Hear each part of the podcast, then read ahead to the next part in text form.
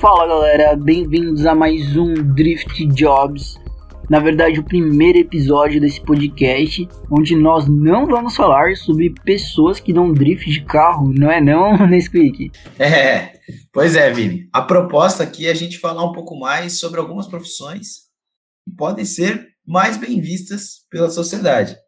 E eu acho que isso é um tema muito legal que a gente pode abordar, né? Exatamente.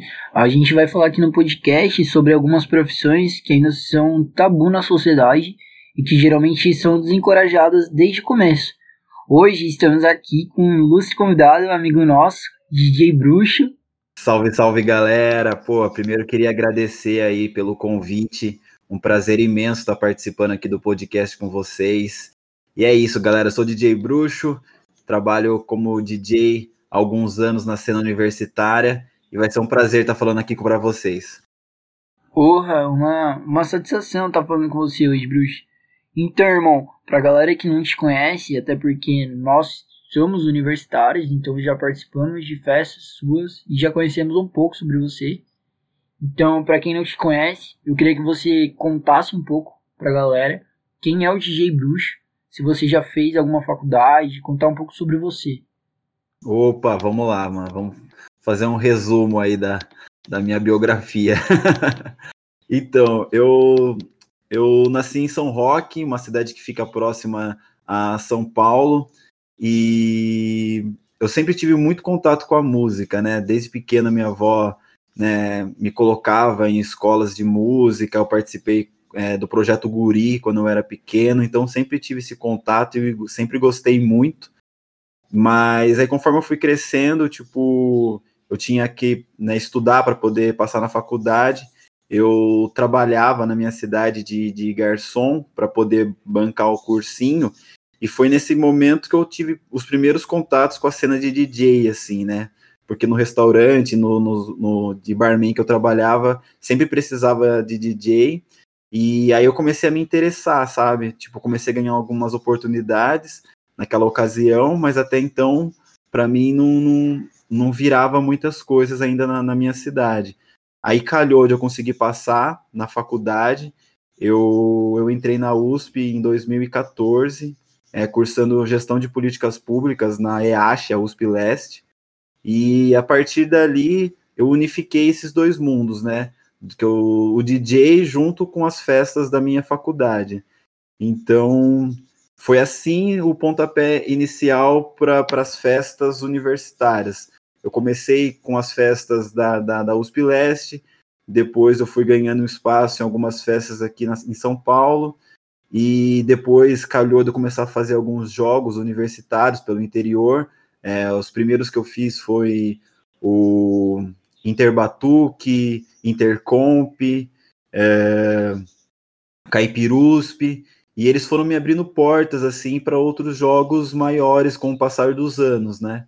E aí a gente chega aqui. Bacana, irmão. Você falou que fazia gestão de políticas públicas na EASH. Então quer dizer que desde que você passou na faculdade, você mora em São Paulo e não mais em São Roque, né? Exatamente, irmão. Depois que eu passei na faculdade, eu me mudei para São Paulo. E desde então eu moro aqui, né? E e cursei gestão de políticas públicas, né? Concluí o curso e trabalhei na área de gestão de políticas públicas também durante muitos anos. É, trabalhei na prefeitura de São Paulo, na Secretaria de Desenvolvimento Urbano, e eu sempre dividia é, o meu tempo com o trabalho na prefeitura, né, de segunda a sexta, nos finais de semana o trabalho de DJ é, e paralelo eu cursava a faculdade. E só que eu fui é, me apaixonando cada vez mais pelo trabalho de DJ. É, e isso também era. E o trabalho era muito mais rentável, né? Eu ganhava muito mais dinheiro ganho com DJ do que. Então, isso me fez, depois de alguns anos, abandonar a prefeitura e me dedicar exclusivamente no trabalho de DJ. Legal. E você acha que lá em São Roque você não teve tanta oportunidade quanto aqui em São Paulo? Porque você até comentou do projeto Mirim. Se quiser explicar um pouco sobre como foi, se você acha que foi isso que te instigou a começar a carreira de DJ, né? Ah, com certeza. Então, quando eu era criança, o, o, esse projeto era o projeto Guri, né? O projeto Guri era um projeto que era oferecido gratuitamente lá na minha cidade, e esse projeto ensinava as crianças a terem um contato assim com diferentes instrumentos, né? E dentro do projeto eu aprendi a tocar violino, eu aprendi um pouco de violão. Então, esse contato, né, com, com a música, com instrumentos musicais, desde muito pequeno me, sabe, me, me traz esse interesse assim, né, por, por essa vida é, voltada para música artística e tudo mais, né? E aí em São Roque acontece que tipo na minha cidade não tinha muitas oportunidades assim para se apresentar para festas, né? E isso meio que fechou algumas portas lá para mim, né? Aí eu digo que o casamento perfeito aconteceu realmente quando eu passei na faculdade e me deparei com um mar de festas, né, que o, o mundo universitário proporciona. E, consequentemente, daí eu tive oportunidades de me apresentar mais, de mostrar mais o meu trabalho. E acho que foi essa caminhada que me abriu as portas para é, conseguir hoje é, viver como DJ.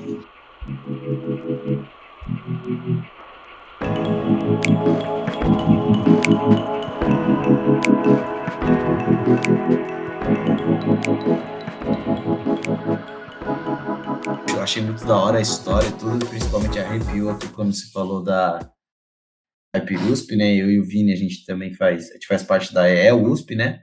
A gente até esqueceu de falar.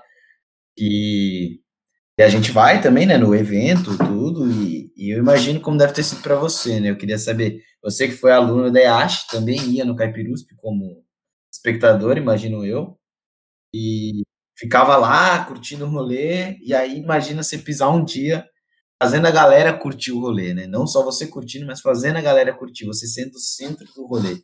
Como é que é essa, com esse frio na barriga que dá? Provavelmente dá, na verdade. Né? Nossa, é uma sensação indescritível, irmão. Primeiro que o meu lance com o Caipirusp é até irônico, porque a primeira vez que eu fui no Caipirusp já foi para tocar, entendeu? então, foi um mix de sensação muito, muito doido, cara. Porque quando eu entrei na Yashi, tipo, o Caipirusp é o grande jogos da minha faculdade, né? é aqueles jogos assim que, tipo, a galera, sabe, tem uma expectativa muito grande, é, gera muita, muita expectativa. E aí, no, no, no, no, meu primeiro ano, eu não consegui ir, né? É, no, no, no. E aí, o meu segundo ano, eu já fui para tocar, né? Então, eu cheguei lá, tipo, com toda uma pressão assim, porque eu sabia o quanto aquilo era importante para todos, né, para o pessoal da minha faculdade e das outras, sem saber o que era aquilo ainda, né? Então, quando eu subi no palco, eu falei: "Nossa, tem que dar tudo certo, eu tenho que conseguir eh, conquistar essa galera". E naquele momento também não era muito conhecido, né? Então era um, muita insegurança também de colocar tudo a perder, da galera não, não, não simpatizar com o meu show, com a minha apresentação. Então, meu, foi, foi uma adrenalina muito grande, mas foi uma adrenalina muito gostosa, porque no fim deu tudo certo, a galera gostou, e graças a Deus já são cinco anos de Caipirus que eu toco, que eu sou DJ residente. Fera demais. Eu acho que até a gente esqueceu de comentar no começo, que nós somos estudantes da EL, eu e o Unispeak, né? Nós somos da USP de Lorena. E para nós, realmente, o Caipirusp é o maior campeonato. Que eu acho, na, na verdade, os campos do interior da USP participam, né?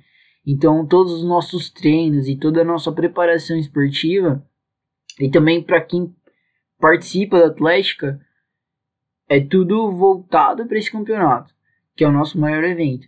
Então imagino que para você tocar nesse evento gigante logo de primeira, ainda mais com a rivalidade entre a e El, que é o que move, né, na verdade, esse campeonato, deve ter sido algo, querendo ou não, inexplicável, né? Ah, sem dúvida, é uma sensação única, né? Só quem, quem vive mesmo sabe o que aquilo significa, né? E é muito legal poder estar no palco trazendo alegria para vocês, porque é para mim é indiferente, né? Qual qual camisa cada um tá vestindo. Eu, eu, eu quero poder levar um show de qualidade e fazer com que esse momento que é tão esperado por todos é, valha cada momento, valha a, a expectativa que foi criada, sabe? Eu quero sempre poder estar tá correspondendo. Exatamente. E ali na tenda, né, ninguém tá torcendo por nada, tá todo mundo querendo curtir aquele momento. E eu imagino que é essa energia que chega para você lá em cima quando você tá tocando, né? E como você falou, foi a maior festa que você tocou no começo ou você já tinha tocado em outras festas maiores? Então, no começo, acho que esses jogos que eu citei eram, foram os maiores eventos que eu tinha tocado até então, né? Uh, o Interbatuque, o Caipirusp e o Intercomp. Mas isso era em meados de 2016, né? 2015, 16. Aí depois vieram é, jogos assim com números maiores de pessoas, né? Tipo, aí eu toquei no Tusca, a Copa Interatléticas, que acontece lá em Uberaba, Minas Gerais, o Lio, que também ela é gigante. Uh, nossa, velho, tipo, eu já fiz mais de 50 jogos universitários na carreira, tá ligado? Eu já, eu já perdi as contas, assim, de, de quantos, quais, é lógico, alguns a gente consegue gravar mais, né? O Interunesp também, o Interunesp de Araraquara 2018 foi com, comigo como DJ residente, que foi gigantesco também. Então, assim, já tiveram alguns que foram é, fora da curva, sabe? Tipo, de, de, de tamanho, de grandeza. Sensacional você contar isso, irmão. Que, inclusive, pra galera que não conhece muito bem jogos universitários, né? o Caipirusp, Interunesp, o Tusca, são eventos de público gigantesco. Eu não sei se vocês sabem mensurar muito bem, mas quando nós reunimos as atléticas para o Caipirusp, eu tenho certeza que são mais de duas mil pessoas, né? O Tusk e o Interunesp que você participou, tenho certeza que atinge um ah, público com certeza. bem maior. Tipo, eu acho que eles atingem 30 mil pessoas, para mais, assim, sabe? E por, por dia, né? Então é muito grande, é muita coisa. Nossa, é um público absurdo mesmo, né, Bruxo? É, eu falo por mim, né? Eu e o Vini, a gente tá no nosso segundo ano de faculdade, né? E, cara, a gente, tipo, foi no ano passado no Caipirusp, né? Aquela expectativa toda que você falou, até de criar, você cria expectativa. O Vini falou, a gente treina para isso o ano inteiro, a gente procura é, o Caipirusp o ano inteiro. Mas também não vamos negar que quando chega a época de um Tusca Interunesp, sempre fica aquela, né? Puta, vou no Tusca, vou no Interunesp. Você que já viveu esses jogos, como é que é esses jogos que assim, pra gente o Caipirus vale muito, mas a gente sabe que um Tusca e o Interunesp são campeonatos de proporções assim absurdas, né? Como é que é para você tocar num, num, num palco assim tão famoso, não só no Brasil, né? Mas assim, eu acho que o Interunesp é até um dos jogos da América Latina, no caso, né? É, então, irmão. Tipo, isso é, é engraçado, porque é lógico, não tem como negar que cria-se uma, uma tensão a mais, que a gente sabe, né, o tamanho do evento, a quantidade de pessoas, ou a repercussão que tudo isso gera, sabe? Mas, irmão, eu vou te confessar que para mim, cara, tipo, eu tocar pra 50 pessoas, ou tocar para 300, tocar para 30 mil, a responsabilidade é a mesma, sabe? A partir do momento que eu tô ali no palco, eu me concentro naquilo que eu tô fazendo para poder gerar a expectativa ou a, o brilho mais gostoso para a galera que tá lá na pista, sabe, mano? Então, assim, tipo, cria-se uma atenção especial nesses grandes jogos, é inevitável, mas a responsabilidade é a mesma, o cuidado é o mesmo, o set é o mesmo. O importante é fazer todo mundo sair satisfeito. Fera demais, mano. Eu imagino, né? A gente, a gente tá lá nos jogos, a gente quer só, nossa, cara, curtir. Foi até que a gente tava falando, né? É, o Vini falou que a gente quer comemorar né, tudo que a gente viveu naquele dia, né? Se ganhou o jogo, se perdeu o jogo. No caso, se a gente perde o jogo, a gente também quer afundar tudo que a gente perdeu na tenda e curtir ao máximo que der com os nossos amigos do lado, né? Foi o que aconteceu comigo ano passado. Perdemos 7 a 2 PH no futsal. Isso que no campo já tinha perdido de manhã por 1 a 0 Mas a gente vai lá para curtir e isso é muito doido. E como é que é essa parte, assim? Você olhar principalmente em jogos grandes, assim como Caipirus, Pitusca e Interunesp, você olha, vê aquele mar de gente, mar de gente que eu imagino eu, né, de cima do palco, daí você perde a vista, até às vezes, de tanta gente que tem. Como é que é olhar para aquela galera, curtir, pensar em tudo que você já passou, velho? Você, você dá vontade de chorar? Sim. Eu acho que até entra naquela pegada de que você, você ainda sente aquele frio na barriga antes de subir no palco? Como que é a sua preparação para se apresentar em um evento desse porte, né? Porque, querendo ou não, exige que você se prepare, né? Para cativar o público, para curtir esse tempo que você está se apresentando, que seja duas horas, né? Não é algo tão simples.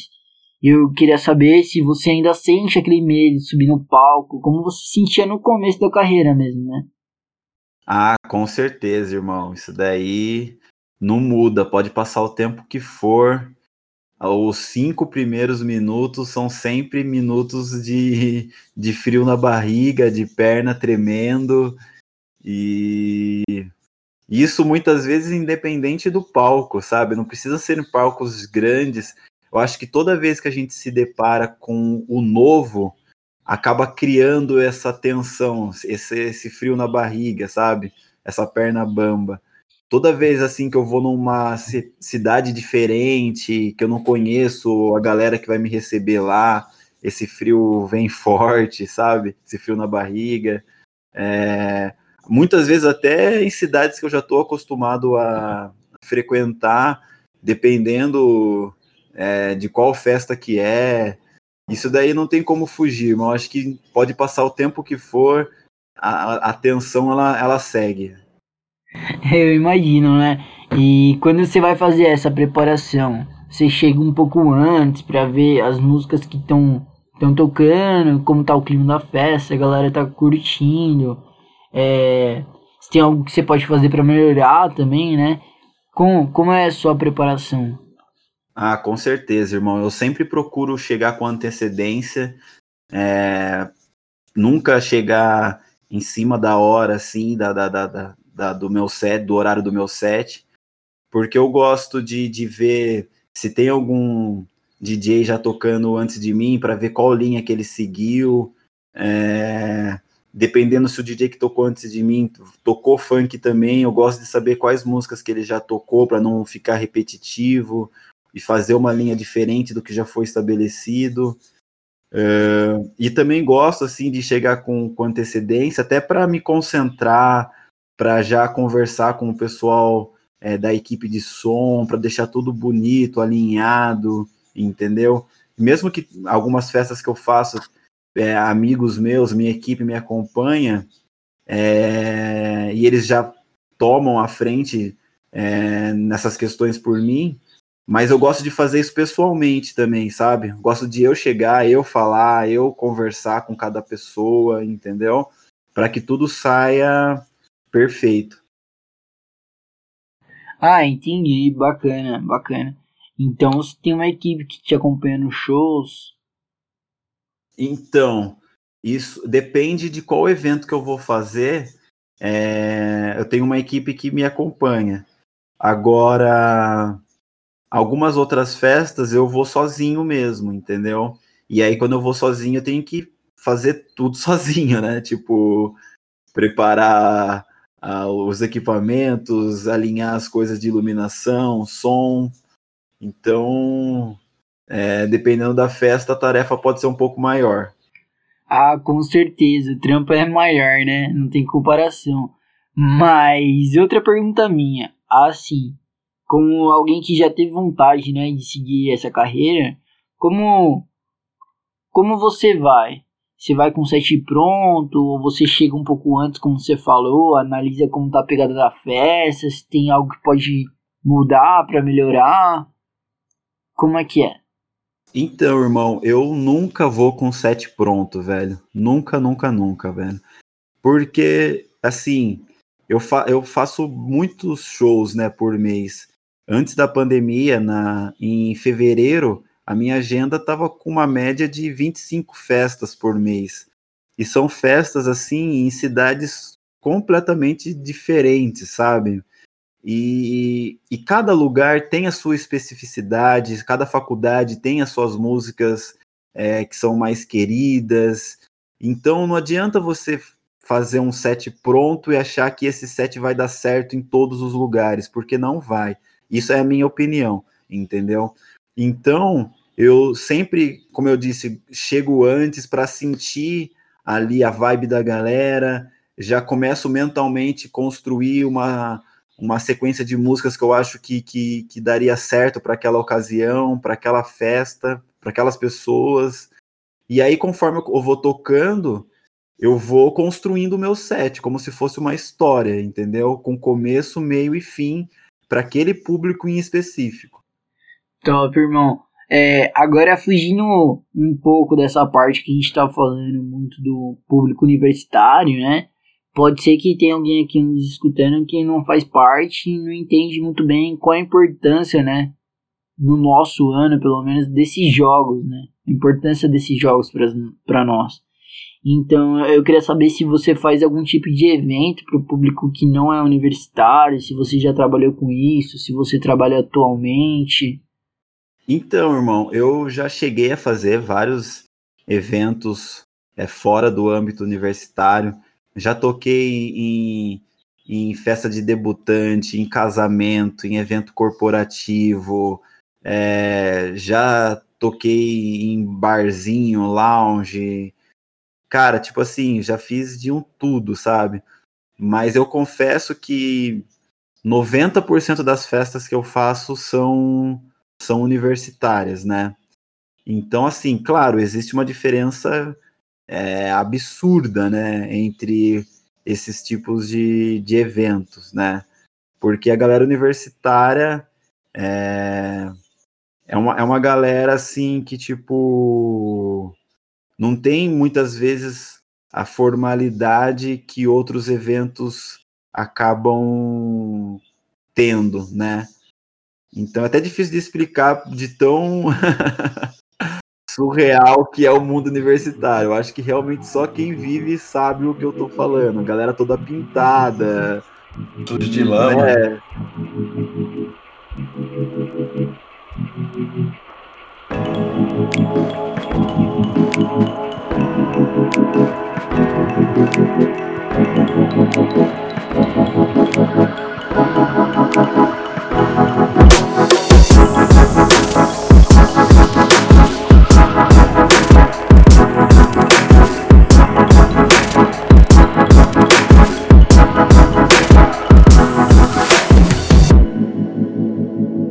mais ou menos, como é que começou a sua carreira, né? Você falou, deu uma leve, né, um, um, um resumo pra gente, né? Que foi na parte quando trabalhava lá no de bartender, de garçom, e acabou surgindo essa oportunidade.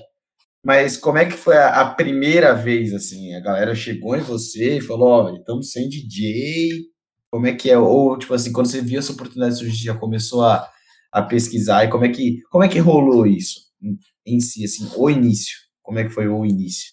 O início. Então, é, o início, a primeira aconteceu da seguinte maneira, né? Que nem eu falei, eu trabalhava, né, de, de garçom e barman lá na minha cidade, e no bar que eu trabalhava, geralmente os DJs davam muita mancada, sabe? É, de última hora desmarcavam, acabavam é, não indo. E o, o, o, dono lá do bar já sabia que eu gostava muito e me ajudou, sabe? Me ajudou é, me ensinando, me colocando num curso que o próprio bar estava é, promovendo durante uma época para poder aprender. E aí o combinado era tipo quando essas lacunas surgissem, eu eu tocava, né? Eu tocaria. E foi assim a primeira vez. Porque daí, como sempre, uns DJs da casa não foram. E aí acabou surgindo a oportunidade de eu tocar.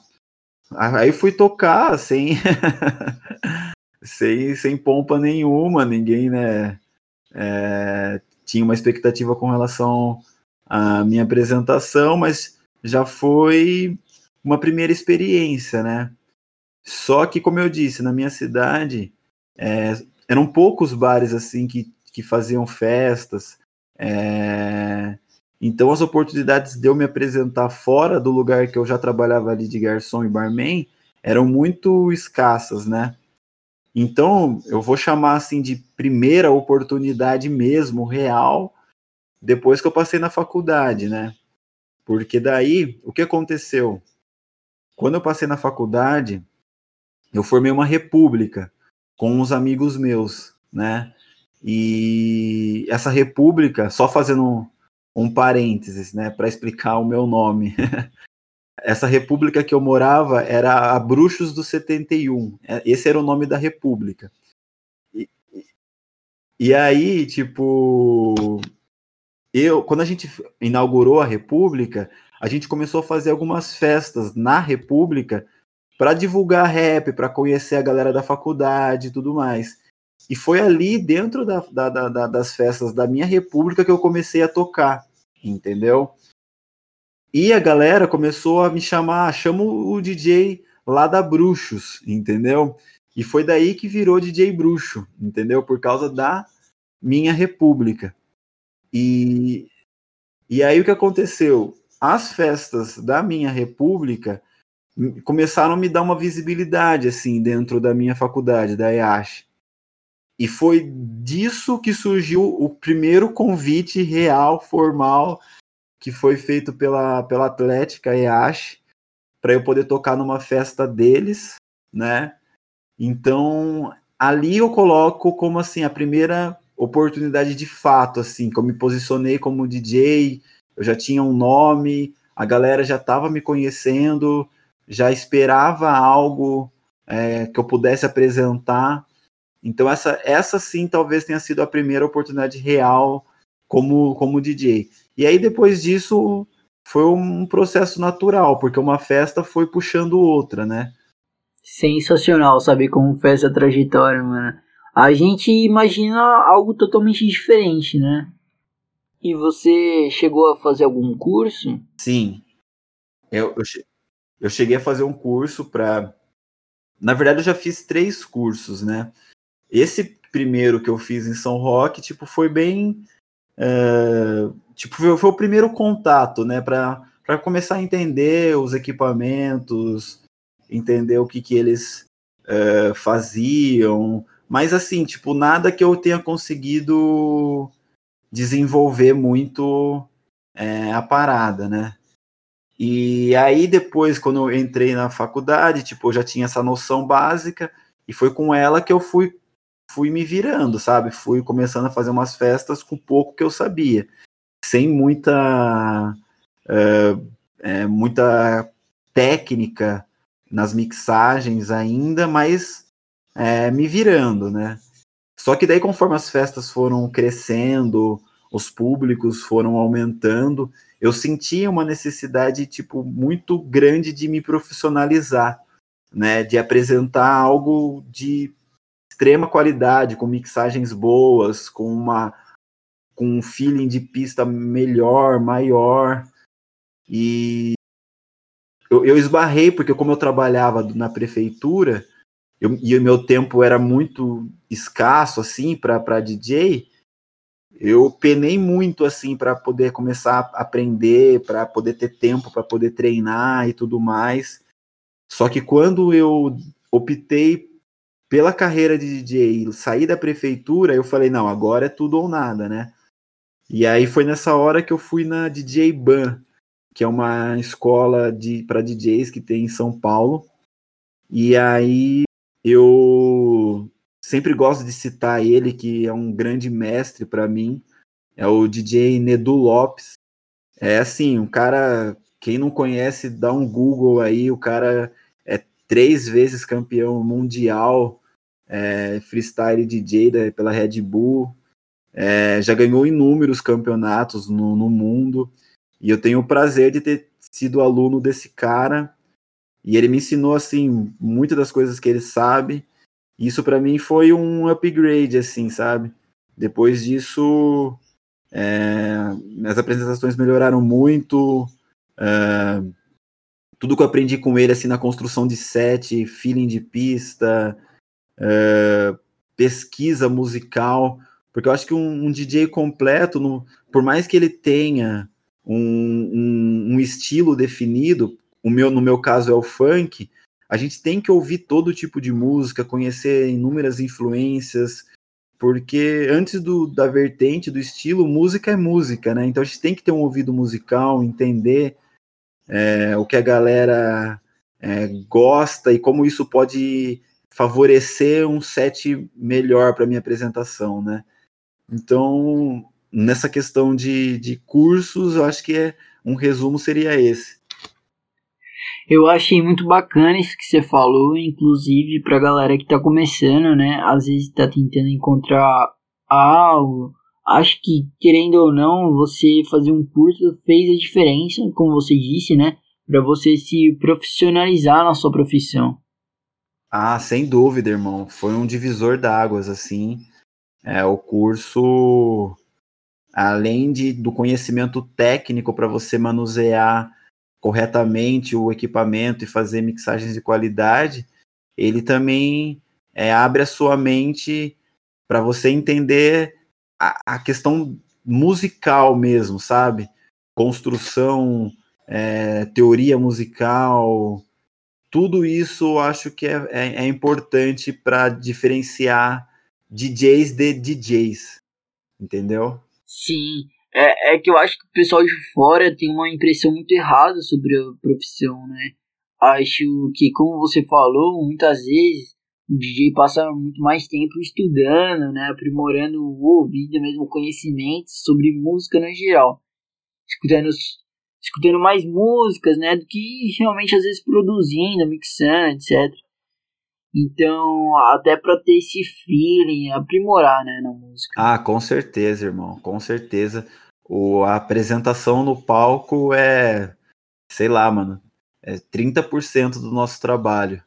É, por detrás disso tem toda uma construção de pesquisa de música, construção do set, é, todo o trabalho que a gente tem que estudar para tá sempre atualizado, levando o que a galera, sabe, quer ouvir.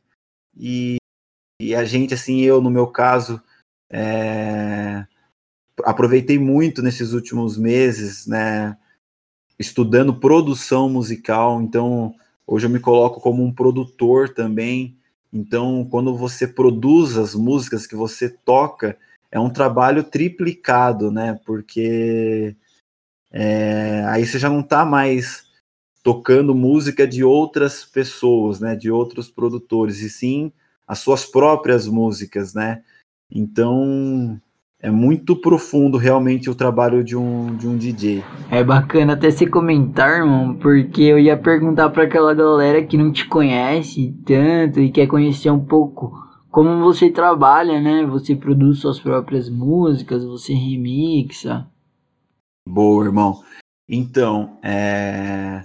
como eu disse, tipo, veio a, a pandemia e acabou me surgindo, não só para mim, né, para muitos, um, um, um, tempo ósseo muito grande, né? E ao invés de ficar parado, eu aproveitei esse tempo para poder estudar e aprender produção musical. Então, esse lance de produção para mim ainda é recente, mas eu venho nos últimos meses me dedicando muito. E hoje eu posso é, colocar que o meu trabalho está é, fortemente voltado para o lance de produção, né? E eu espero, quando as festas retornarem, dividir o espaço entre a produção musical e o DJ propriamente dito, tocando nas festas, nos eventos, né? E hoje em dia eu passo, é, nossa, 20 horas do meu dia produzindo música. É, acordo já construindo beat, é, cri, juntando as minhas ideias para construção de remix. Então, hoje eu estou focado no lance de produção. É muito sensacional a gente ver que durante essa situação que infelizmente a gente está passando, né, é, pode se tornar um momento construtivo para você e você teve essa oportunidade de se interessar muito sobre a produção musical e começar a estudar sobre isso, né? Exatamente. É, Vini, eu acho muito interessante essa parte que ele falou do que, que precisa ter um ouvido musical, precisa entender de música. Eu acho que às vezes a galera esquece que, tá, que, que é o que você fala, né? Tá, você sempre fala assim, ah, eu toquei em tal lugar, toquei em tal lugar. E a galera parece que às vezes acha que o DJ ele não manja necessariamente do que, que é, né, teoricamente, assim, a música em si, né? Que é aquela música mais culta, igual você falou que você fez aula de violino e tudo. A galera acha que quando às vezes sai disso já não é tanto música, né? E como é que você lida com esse tipo de coisa? Às vezes a galera, assim, vê como uma música mais não sei, não sei como eu posso colocar isso, como. Às vezes a galera olha e pensa, pô, é, não é tão difícil quanto tocar um violoncelo, por exemplo. Eu acho que até o que você comentou, né, cara, entra na parte que a galera pensa que o DJ é a mesma coisa que soltar uma playlist no celular, né? E deixar rolando. Coisa que a gente sabe que né, não tem nem comparação no trabalho de um DJ, né? Exatamente, porque se fosse assim, filho, nossa, eu era o rei do rolê. Todo mundo odeia minha playlist. Ah, com certeza, irmão. Tipo, a profissão de DJ ela é ainda muito é, subjulgada, tem muito preconceito envolvendo a, a profissão e é algo assim é, difícil que a gente tem que, que lidar, mas acima de tudo que a gente tem que desconstruir, né? E a gente desconstrói justamente com um trabalho de qualidade, né? Então, tem todo esse estudo por detrás que fica nítido, que nem vocês acabaram de dizer, se você for é, colocar uma playlist e deixar rolando, ou então você ter uma festa, um evento conduzido por um bom DJ, né? Então, eu acho que é uma luta assim que a gente ainda está longe de, de, de, de, de vencer, mas eu acredito que já avançamos bastante, que as pessoas, até pela quantidade de festas que eu faço, porque senão as playlists do celular, né, tomariam o meu emprego. Exatamente, senão, né, o Spotify já teria dominado tudo. Exatamente. Então, como a gente vê que eu tenho o meu espaço, é, isso significa o quanto a galera entende a diferença de se ter um bom DJ na festa, né?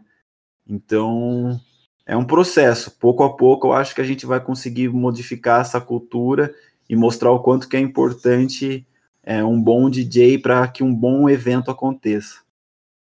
É, essa parte da playlist com certeza é verdade. Quando a Atlética quer que o pessoal vá embora no rolê, fim do rolê, volta a minha playlist, sempre. Sempre. Aí coloco minha playlist e a galera começa a ir embora. O Vini sabe do que eu tô falando. E, mas agora falando, eu vou até levantar uma polêmica em cima disso, né?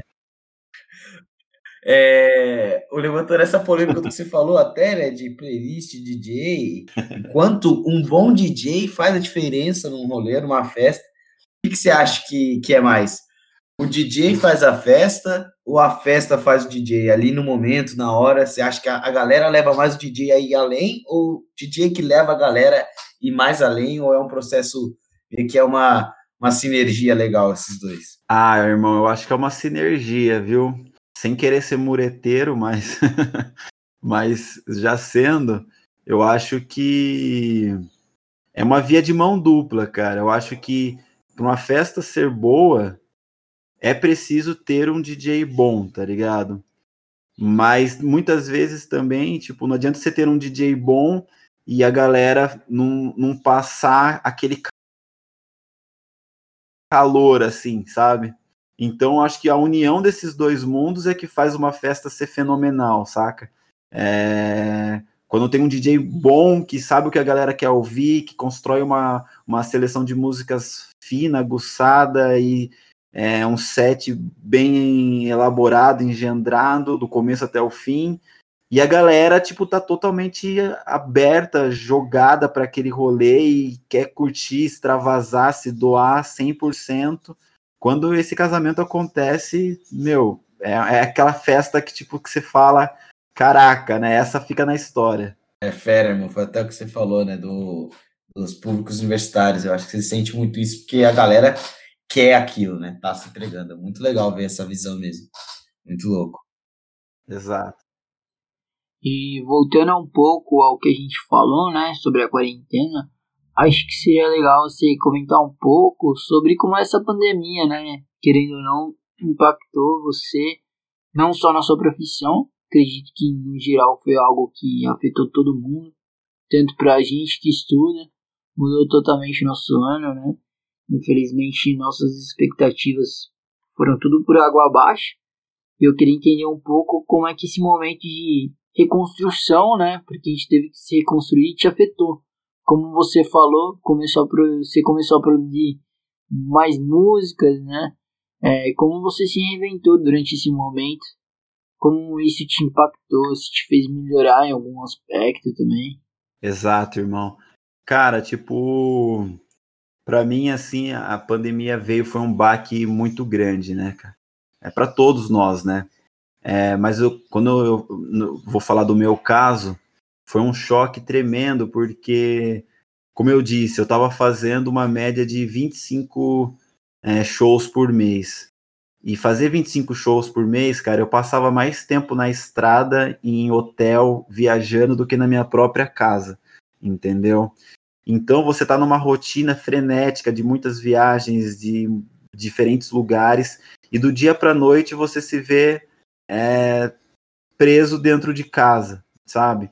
Então, psicologicamente, isso é um baque, sabe? Eu demorei, assim, algumas boas semanas, assim, sabe, para me situar, para digerir, sabe, a ideia, entendeu? E além dessa questão psicológica, óbvio, a questão financeira, né? Porque eu fui fortemente afetado, né?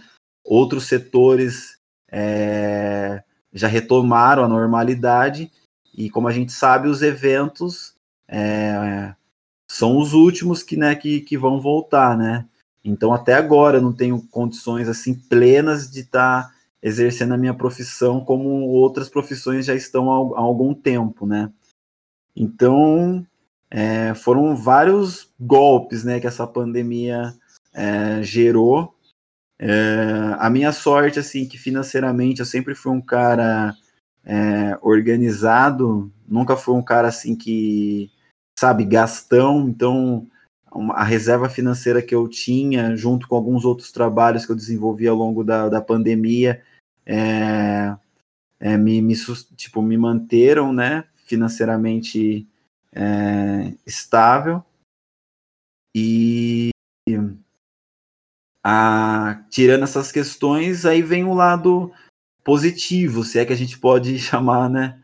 Assim, né? Dentro de uma pandemia que não tem muitas coisas positivas. Mas é, disso tudo eu consegui, como eu disse, o tempo que me faltava para poder estudar e aprender produção musical, né?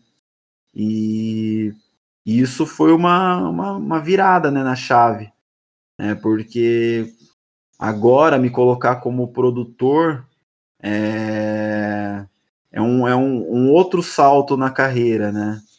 Agora as minhas músicas vão é, começar a entrar no Spotify, Deezer, outras plataformas digitais, e você vê um trabalho seu ganhando é, ganhando espaço, ganhando mundo, né?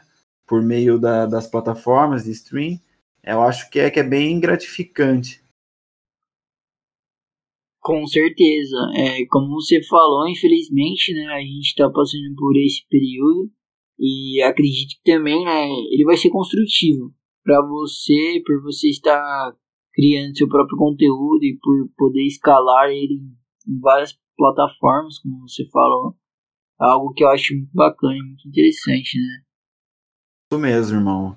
É isso é nesse sentido foi muito positivo a quarentena e eu espero poder colher muitos frutos é, disso a partir de agora. Agora, finalizando, irmão, é, eu acho que algo que a gente não comentou tanto é quais foram as maiores dificuldades para você, né? Quais foram os momentos em que você pensou em desistir, que você pensou que não ia nada dar certo mesmo, né?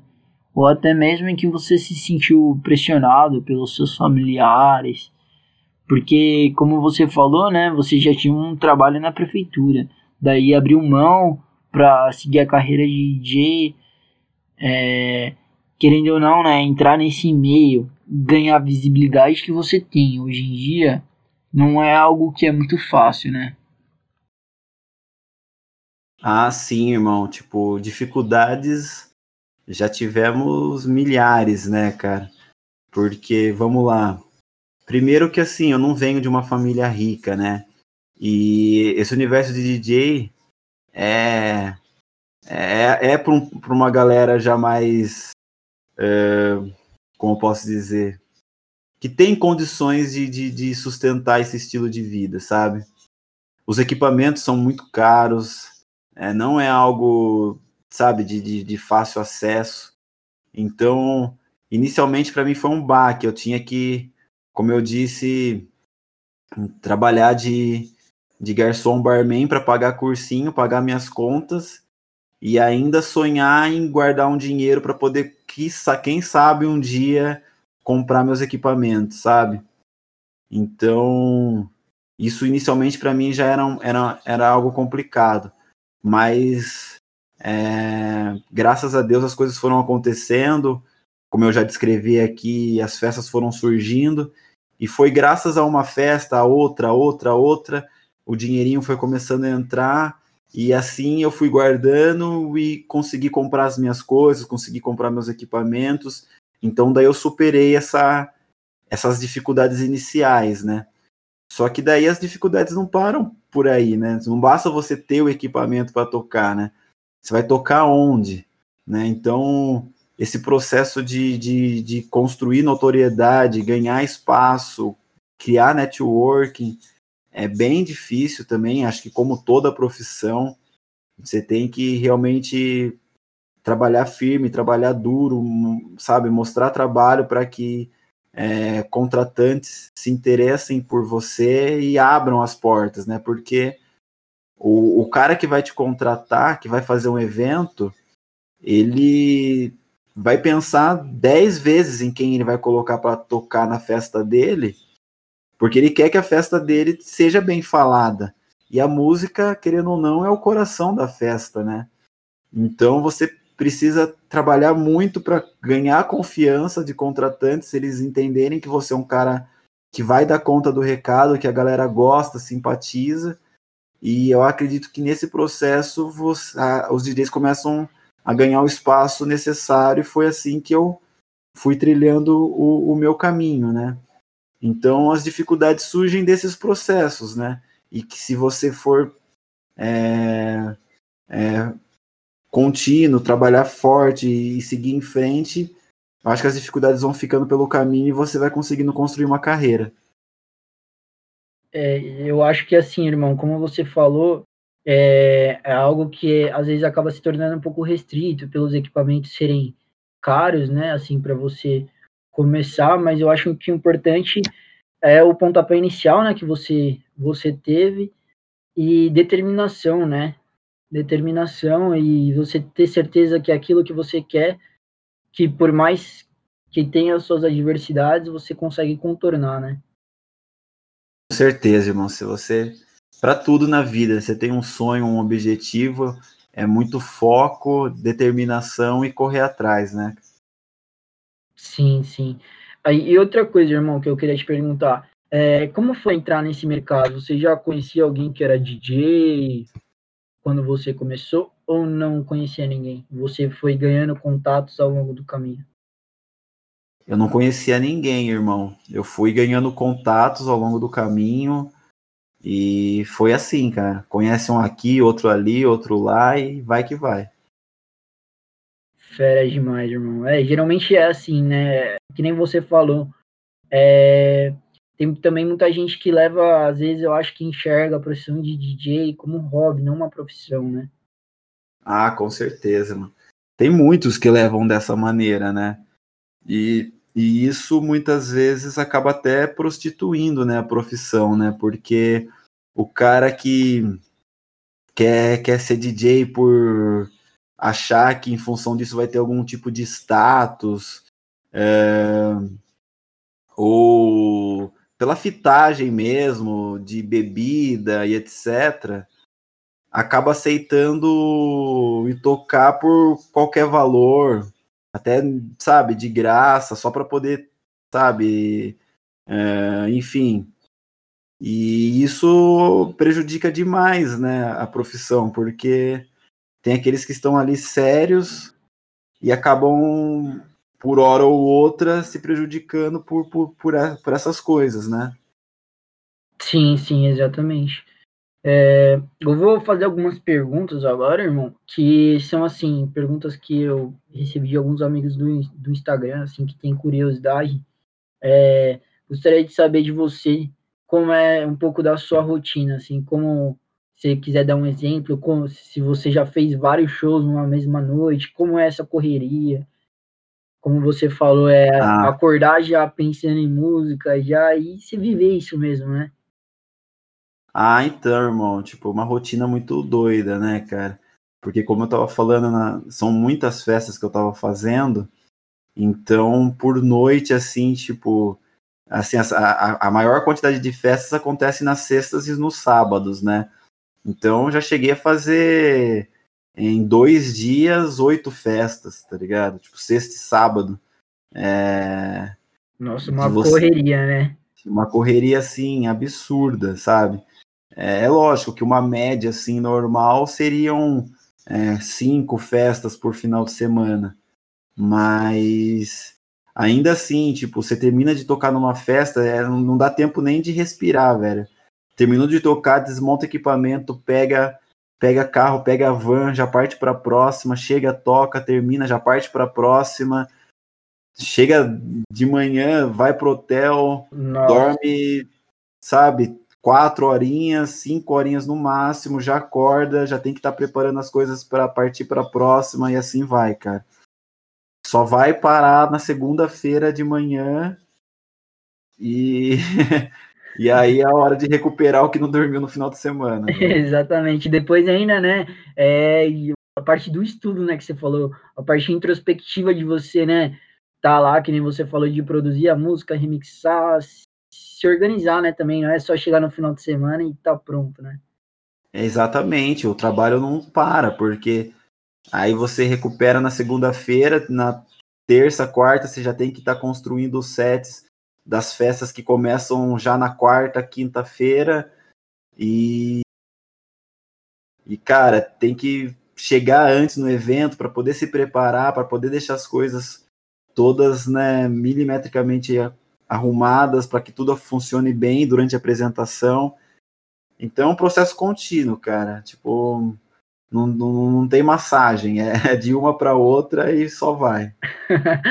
Fera, fera. E às vezes a, a galera que tá por fora não entende muito bem, né? Eu digo até eu mesmo por a gente tá conversando, mas antes não tinha noção de como é essa correria, né? A gente só supõe, né? Mas realmente só quem vive sabe, né?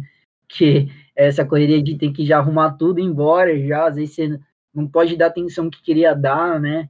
Complicado. Nossa, isso é horrível, cara. Se dependesse de mim, eu gostaria, sabe, de chegar, ficar dando uma atenção pra galera, sabe, conhecer mais as pessoas ali que daquela cidade, daquela faculdade, das atléticas, mas não tem como, cara. É chegar, oi, toca, tchau, tá ligado, mano? É, É foda. uma experiência muito, muito diferente da nossa. É, irmão, outra coisa que eu queria te perguntar, você falou que hoje em dia você só vive disso, né? Você ah, ou tem alguma outra profissão? Então, é, hoje em dia eu trabalho só como DJ, produtor agora, né? E na quarentena, pelos trabalhos terem é, parado, eu tive que fazer algumas outras atividades também, né? É, meu pai, ele é, abriu recentemente um, um, um, um restaurante de delivery, assim, sabe? Só para entregar é, comidas já semi-prontas.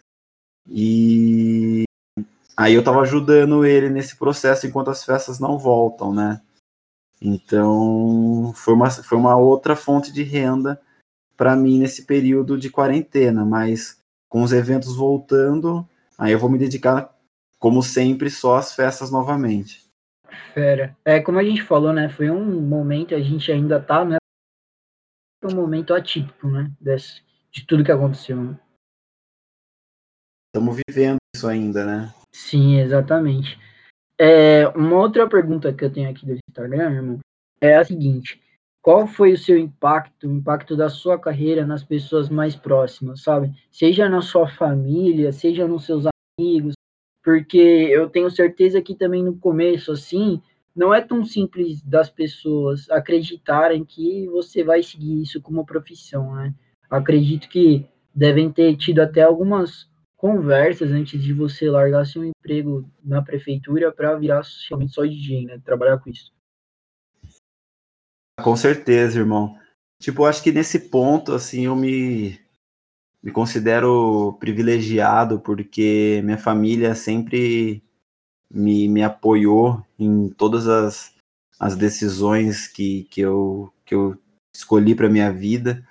É, quando eu comuniquei eles a respeito disso, eles me incentivaram, sabem o quanto que eu faço isso com amor, o quanto eu, eu respiro a, a, essa profissão. Então eu não tive nenhum tipo de, de represária, sabe? Pelo contrário, foi só incentivo mesmo. E da parte dos amigos, então, né, tipo, nem se fala. Eles queriam mesmo é que eu mergulhasse de cabeça, porque eles né, também sabem né, o quanto é, isso é importante para mim, o quanto eu, eu gosto do que eu faço. Então, assim, cara, em resumo, eu não tive nenhuma represária para me impedir de seguir em frente. Eu acho que isso é uma coisa que contou muito, entendeu? Para que eu, eu, eu, eu continuasse. Mas é aquilo que eu falei, né? Tipo, eu só é, mergulhei de cabeça quando as coisas já estavam mais ou menos é, engatilhadas. Não era algo que eu, sabe, me joguei quando não tinha nada pronto, entendeu? E isso é uma questão que faz toda a diferença, né? Porque uma coisa é você se jogar no escuro e não saber aonde aquilo vai dar, e outra coisa é quando você já já tá meio que, que, que amparado, né? E sabe que você pode ir que que vai dar certo. Então, tem toda uma construção, né, para que eu para que as coisas acontecessem dessa forma na minha vida. Eu acho que como você falou, né, você foi pouco a pouco construindo sua trajetória, né? Você não se jogou de cabeça. Foi aos poucos que você foi ganhando experiência, né? Vendo que realmente era aquilo que você gostava, né? Que você tinha amor por fazer aquilo, né? Paixão. E você tá aí onde você tá hoje, né, irmão? É, foi, foram, foi aos pouquinhos, realmente, irmão, aos pouquinhos. Um passo de cada vez a gente foi abrindo as portas. Você realmente acha que tem que ver se é aquilo, se é isso que você quer, né? Se realmente é isso que você tem aptidão. Ah, com certeza, com certeza. É, não é qualquer um que, que, que segura esse rojão, não. então vou puxar, aproveitar até para puxar pra é, qual a sua recomendação para quem está iniciando ou para quem tem vontade de seguir esse tipo de profissão? Ah, então, meu, eu, eu, eu deixo aqui um incentivo gigantesco, porque é uma profissão maravilhosa que quem leva com, com profissionalismo, com responsabilidade, certamente vai desfrutar de momentos maravilhosos com essa profissão. É, dizer assim que pode ser não, não ser fácil, principalmente no começo. Tem toda essa questão que eu falei de, dos equipamentos, é, o network que tem que ser construído, mas se eu pudesse dar um conselho é estudem música, aprendam as técnicas de mixagem, é, façam isso com maestria para se diferenciar dos demais, é, levem a sério, não é bebida, não é status, é trabalhar firme, trabalhar forte, que dessa maneira os resultados eles vêm inevitáveis e vocês chegam aonde vocês desejam também. Sensacional, irmão. Escutar toda a sua trajetória aqui é algo que realmente emociona e, meu, arrepia, porque a gente vê que não é fácil, né? Querendo ou não, você, seus pais, seus familiares, é, não indo contra, de qualquer forma, não foi algo fácil, né? Com certeza, irmão. Porque muita, a pressão parte principalmente da gente, né? Tem essa questão da família que para alguns certamente pesa, mas é, a maior pressão está dentro de nós, né? De putz, será que eu consigo? Será que, que, que eu vou chegar lá? A escolha que eu estou tomando para minha vida, será que vai dar certo? Porque, querendo ou não, é uma carreira de incerteza, né? Então a cobrança maior já vem de, de nós mesmos, né? Mas aqueles que acreditam e, e seguem em frente colhem os frutos. Exatamente, eu acho que é o diferencial, né? Porque, que nem você falou, a pressão é que, a, que nós fazemos sobre nós mesmos, né? Porque a gente fica. Será que a gente é bom o suficiente, né? Nisso daqui? Porque hoje em dia, pelo menos o que eu enxergo, são tantos DJs famosos e de grande porte, sabe? Com, cara, uma trajetória que a gente desconhece, mas que sabe que hoje o lugar que eles estão são muito famosos conteúdos muito, muito bons, então às vezes você fica naquela, será que eu sou bom o suficiente para começar? Porque eu vou tentar, às vezes a pessoa, né, ela nem começa, ela fala, pô, tem tanta gente aí já que eu não... Então, realmente, cara, isso acaba inibindo bastante, mas aí é cada um que, que lá dentro do seu íntimo sabe do seu potencial, né? E aqueles que acreditam enfrentam o que tiver que enfrentar para poder fazer é, esse talento ser visto pelo mundo. Ah, Vini, só uma perguntinha. É, a gente falou agora, né, de você vê que tem um cenário já recheado de grandes nomes aí, né, no mundo da eletrônica, dos DJs, das festas. E aí eu queria saber do Bruxo, mano, como é que é? Assim, acredito eu que você, né, você foi para esse, esse caminho. Eu acredito que você tinha suas inspirações já né? Você já olhava, já tinha um cara, pô, curto muito esse cara, quer fazer um trampo igual dele, ou, né? Imagina agora que você cresceu, agora que você é um cara que, pô, já fez, por exemplo, que você de cinco caipiruspes, já foi para Tusca, já foi para campeonato enorme e festas enormes.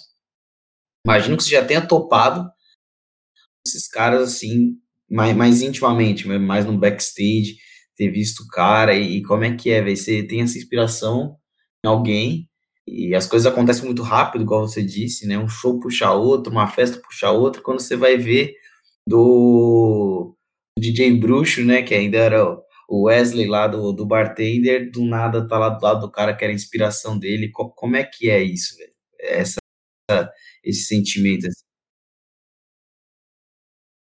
Ah, pô, é um sentimento único, cara. Eu eu sempre tive, mano, um, uma admiração muito grande pelo Dennis DJ, tá ligado? O cara, para mim, assim, ele é um fenômeno, porque ele, não sei se vocês sabem, mas músicas assim como do Bonde do Tigrão, já era ele que produ produzia, tá ligado, mano? Tipo, sabe? Serol na mão, é Dennis DJ, tá ligado? Que produziu. Então, Caraca. assim, um cara sobreviver tantos e tantos anos no mercado, tá ligado? E até hoje ser uma das referências com músicas.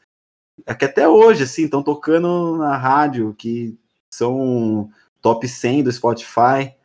É, é, é, de se inspirar. E aí eu já tive a oportunidade de abrir três shows dele, né, cara? Então isso para mim foi, foi muito marcante. O baile do Denis é assim surreal que o cara faz em pirotecnia, em apresentação, em meu, é fantástico, tá ligado? Outro cara assim que é mais recente, que eu gosto muito da linha que ele segue é o Pedro Sampaio. Eu acho que o cara também é um showman, ele domina muito bem aquilo que ele faz no palco, com a CDJ, com o MPC. E assim, se eu pudesse destacar alguns poucos, acho que seriam eles.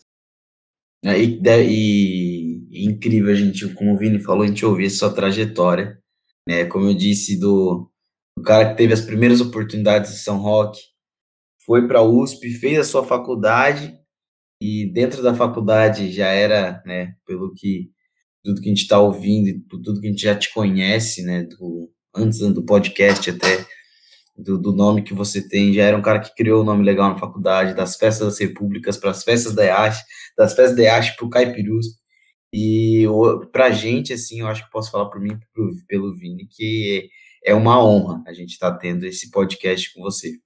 A gente está começando agora e já começar com uma pessoa tão tão talentosa, também tão humilde quanto você, que participou de tantas coisas, principalmente coisas que a gente participa, né? Citando até o que o Vini falou e eu falei do Caipirus, porque é algo que é enorme para a gente. A gente está aqui conversando no, como se fosse um papo de bar, né?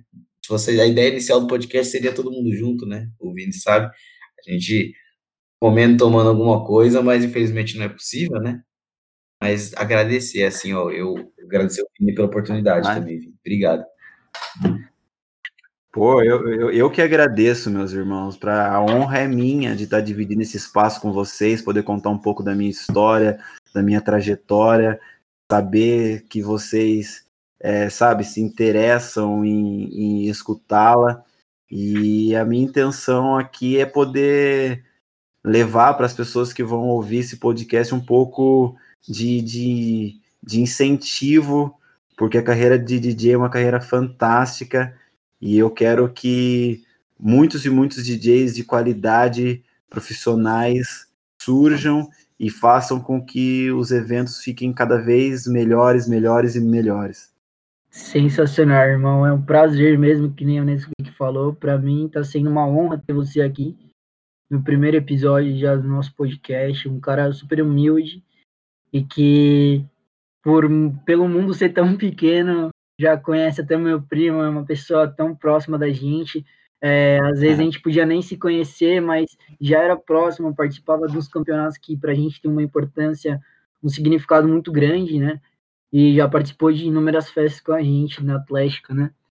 É, eu acho que até puxando para isso que a gente está falando, irmão, para fechar as perguntas agora, eu queria saber o que que você acha que foi o maior ensinamento para você durante a sua trajetória?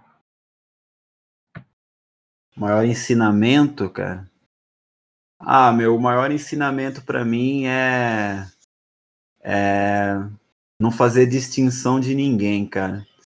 É, para mim, toda festa é importante, porque eu sei o quanto quem está organizando aquela festa se dedicou para aquilo acontecer, o público que durante a semana tem uma semana muitas vezes estressante, é faculdade, é prova, é trabalho, é família, é problema, é tra... sabe? E só quer chegar naquele momento da festa e descontrair, estar tá com os amigos.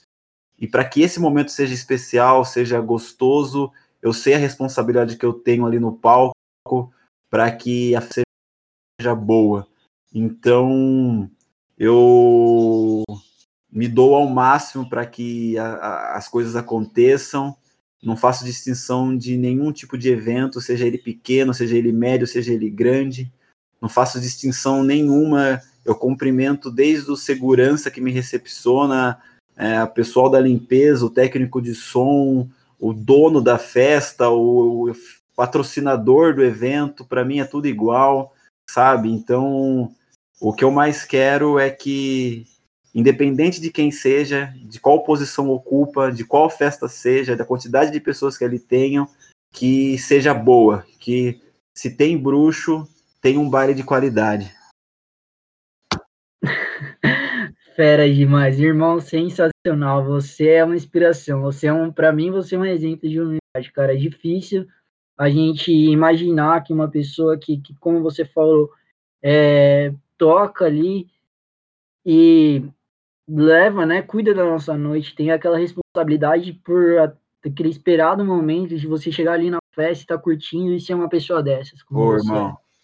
Muito, muito Obrigado, irmão. Obrigado mesmo, de coração. Tamo junto. Nescau, você tem alguma, alguma coisa aí para acrescentar? É, eu acho que eu já fiz meu agradecimento ao Bruxo, né? Obrigado de novo por participar. Agradecer você, Vini, por ter me chamado para participar do podcast, né? É, eletrônica não é, não é bem a minha, a minha praia, não é uma coisa que eu manjo, mas eu, eu, eu me senti muito lisonjeado de ter a oportunidade de aprender mais um pouco, ainda mais com pessoa que, se eu escuto esse tipo de músicas às vezes, é quando eu tô no, no baile e com certeza é com bruxo às vezes. É, é o baile do é bruxo. literalmente o baile do bruxo, que eu escuto um pouco mais, né? Ou em casa com a rapaziada, quando estamos lá, lá em Lorena, né? E agradecer você, agradecer o bruxo, fazer o convite também, né? Claro que não sou eu que cuido, mas se um dia vier, por favor, venha para o show de verão na minha cidade, Praia Grande. Que putz, mano, eu preciso de você no show de Praia Grande agora. Né? Já ter né? showzinho em janeiro, verãozão, pum, entendeu? Vai ser um Pô, prazer, ainda... vai ser um prazer, Pô, velho. Tô te esperando. Valeu. Mano. Tem que colar aqui para Guarulhos também, bruxo. Perto, não é longe. E vamos, vamos acertar e fazer alguma coisa, com certeza. Com certeza, vou com o maior prazer para Guarulhos tenho vários amigos aí. Para aparecer na oportunidade, estarei presente. Pé demais. Irmão, agora eu acho só para dar uma, fechar aqui, é, a gente tava pensando em perguntar para você algo inusitado que tenha acontecido aí durante sua carreira, seja, sei lá, furar um pneu do da van no caminho pro show, alguma coisa só pra gente contar um perrengue aí. Boa! Essa parte que eu gosto, porque perrengue é o que mais tem, dá para escrever um livro já. Cara, mano, trabalhar com o público universitário é loucura, velho. Acontece de tudo que você possa imaginar, entendeu? Mas, meu, já aconteceram muitas coisas, né? Sim, pneu que fura, já rodei meu carro, já quase morri.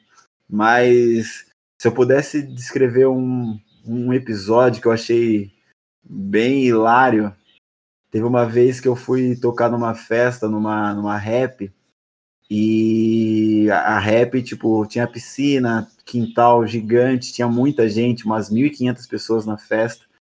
E um cara doidão subiu em cima do telhado enquanto eu tava tocando, cara. Muito alto o telhado.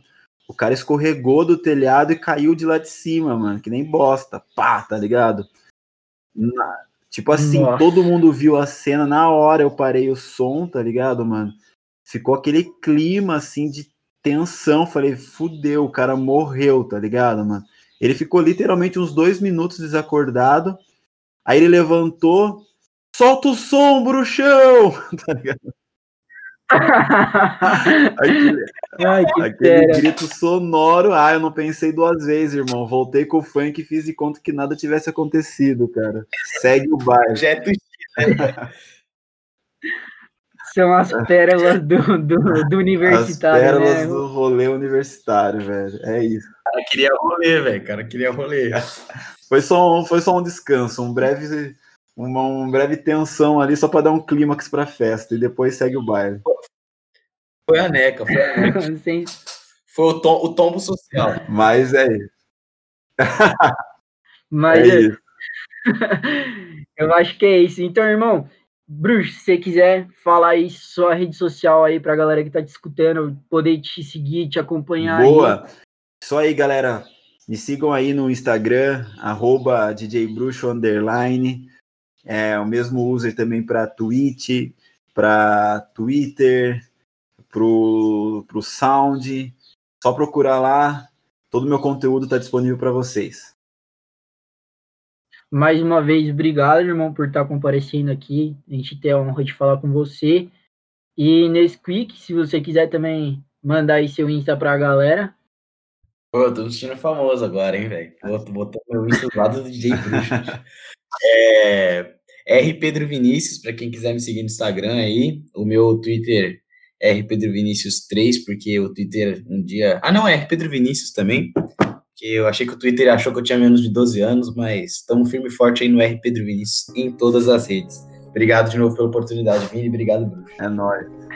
Fechou. E se Deus quiser, em breve estaremos aí no, no baile do Bruxo. É isso, irmãos. Que, que em breve a gente esteja de volta.